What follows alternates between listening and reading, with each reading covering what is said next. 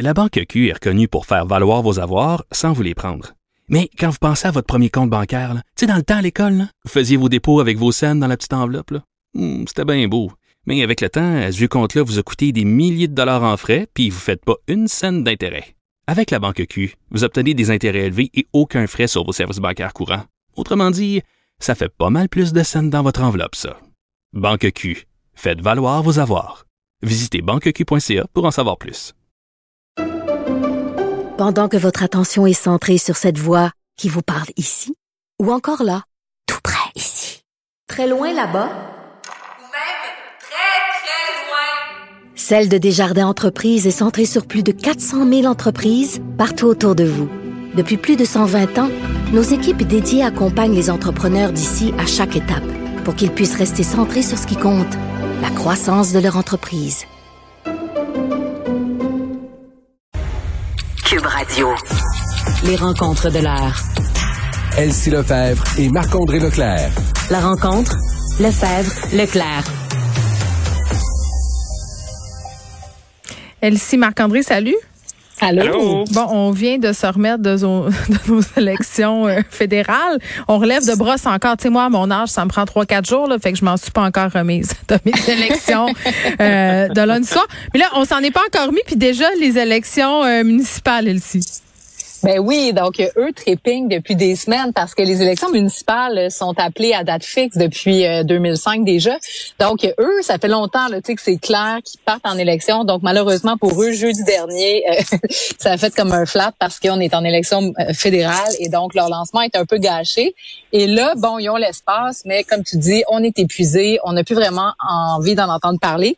Mais la bonne nouvelle pour eux, c'est que l'élection est très longue, donc c'est 55 jours. Donc on a le temps de se mettre dedans. Donc désespérez pas, chers élus municipaux, on arrive. Oui, euh, bon, Marc-André, euh, là, je voulais qu'on revienne sur les résultats de ce sondage euh, léger. Valérie Plante et Denis Coderre qui sont, pour ainsi dire, euh, au coude à coude, là. Oui, donc euh, d'autres sondages aussi, hein, donc ça vient avec les élections. Donc on avait des sondages fédéraux, là, on en revient là-dedans. On dirait qu'on on s'en sortira pas des élections cette année euh, de toutes sortes. Euh, puis qu'on voit ce qui se passe à l'Assemblée nationale, on est déjà en pré-campagne. Euh, donc euh, c'est ils sont au coude à coude. Hein. Ce qu'on a vu, c'est que on voyait que M. Coder avait comme pris une avance lorsqu'il a fait son lancement, mais là ça s'est resserré. Et ce qui va être intéressant de voir, dans plusieurs villes au Québec, les grosses villes, on en parlait la semaine dernière, c'est il y a beaucoup, il va y avoir du changement parce que les, les, les maires sortants ne se sont pas représentés. Euh, mais à Montréal, est-ce que le, tu sais, ce qui, ce qui nous a tous sauté dans la face lundi soir avec les résultats de l'élection fédérale, c'est il n'y a pas de changement. Tu sais, un, deux sièges près, c'est les mêmes joueurs, c'est les mêmes formations avec le, le même euh, nombre de personnes dans leur équipe. Euh, mais là, est-ce que est-ce moment donné, là, les électeurs vont avoir besoin de changement, puis là, les gens, ça va arriver dans les municipales ou dans les provinciales l'an prochain, parce moment donné, les- ce désir de changement-là, des fois, il tombe sur une élection, puis c'est circonstanciel, et c'est pas c'est pas parce que cette personne-là mérite vraiment d'être tassée. Donc, moi, c'est ce que je vais surveiller à Montréal. C'est ce désir- désir-là de changement, ce qui est présent, ce qui est une soif, euh, même si Madame Plante est là depuis seulement un mandat, mais euh, les gens sont surpris qu'il n'y ait aucun changement, que tout le monde est pareil à la fédérale. Peut-être ce, ce désir-là de changement va se transformer euh, à tort ou à travers dans l'élection municipale euh, du 7 novembre. Oui, bon, et il y en a pour dire que les débuts de campagne de Denis Coderre sont difficiles. D'ailleurs, je remarquais que sur ces pancartes électorales où c'est inscrit, je crois, compétent, là, ce qui est quand même une petite flèche assez directe à Mme Plante, il portait pas ses lunettes de gars cool. Avez-vous Ben oui, c'est vrai, il porte ses lunettes un peu plus monsieur sérieux.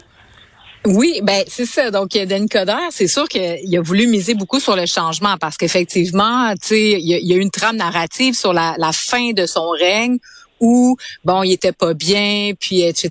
Puis il y a eu le lancement de son livre qui nous a expliqué tout le cheminement qu'il a fait. Puis bon, il y a eu une perte de poids aussi. Ça, ça reste bon la, la coquille, là, tu sais, l'image. Mais il reste que il y a, son équipe et lui-même ont voulu montrer cette, cette idée de changement. Oui, le nouveau Et là, Denis.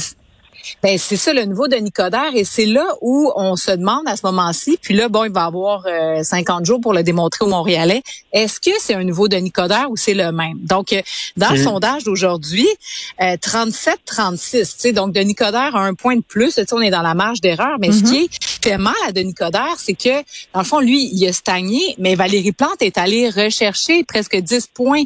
Donc elle partait vraiment derrière. Puis l'autre élément, c'est que euh, au mois de mai dernier, là, au printemps, il y avait presque 50 des Montréalais qui étaient soit indécis, qui savaient pas, euh, qui voulaient, euh, qui appuyaient pas un des deux chefs. Et là, la marge a baissé à 14 Donc, on va le voir dans d'autres sondages si c'est une tendance, mais ça voudrait dire que les gens étaient comme insatisfaits de Valérie Plante, mais quand ils ont vu Denis Coderre euh, se repointer le bout du nez, il y a eu des sorties moins bonnes. on se rappellera pendant la pandémie, à un moment donné, il nous a dit là, les parcs, on pouvait plus boire dans les parcs à 20 heures. C'est arrivé en même temps que son histoire de cellulaire. Non, et ça n'a pas bien euh, été. Là. Il y a eu toute cette histoire aussi euh, avec euh, Aline Nestor.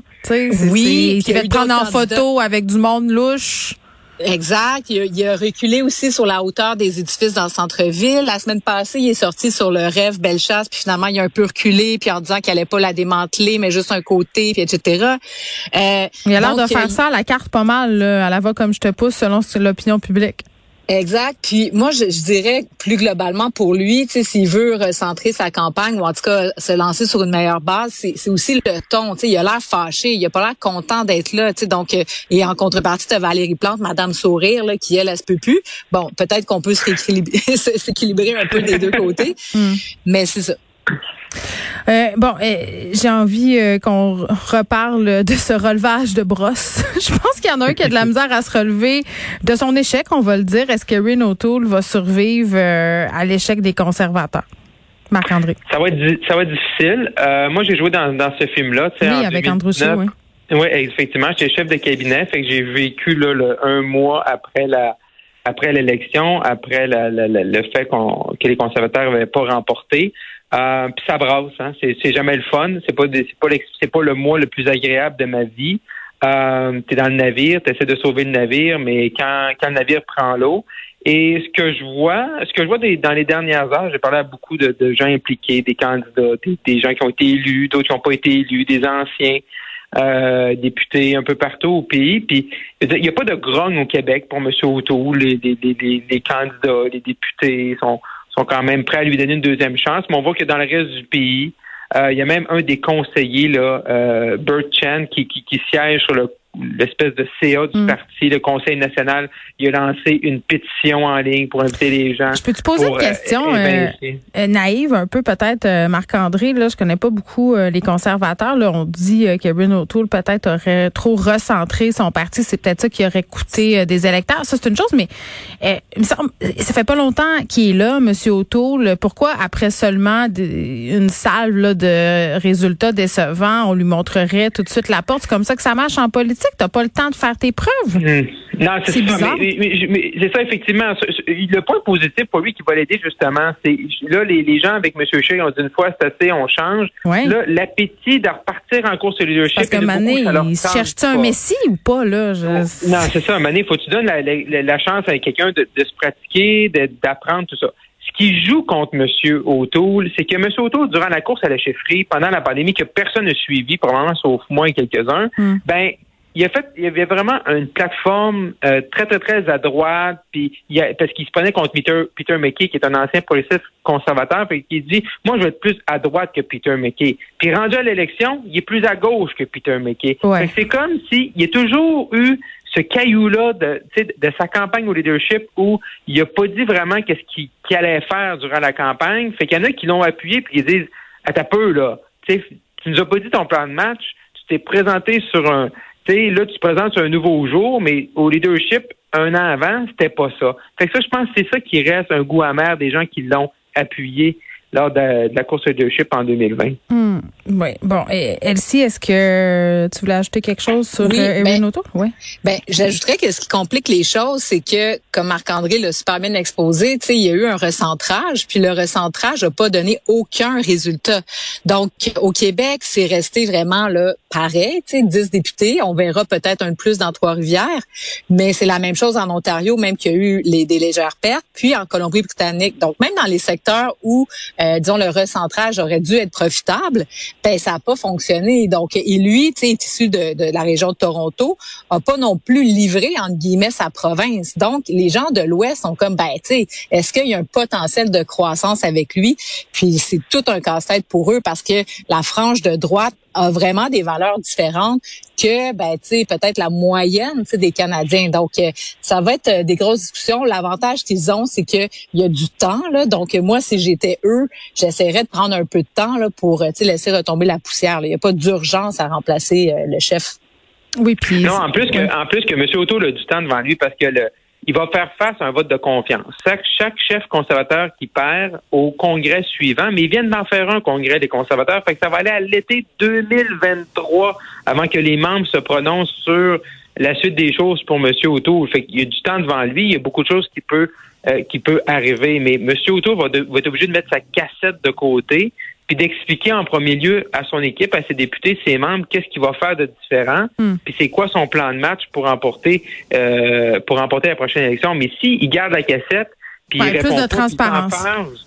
ben là, il va arriver au même point, puis là, les gens vont dire, regardez, il est pas capable de répondre aux questions, parce que ça, ça y a nuit beaucoup. Il s'est enfargé dans les armes à feu au lieu de défendre Ouais. sa position. Puis c'était vraiment du jamais vu de changer sa plateforme en pleine campagne. Exactement. Elsie Marc-André, merci beaucoup. À demain. Merci À à demain. demain.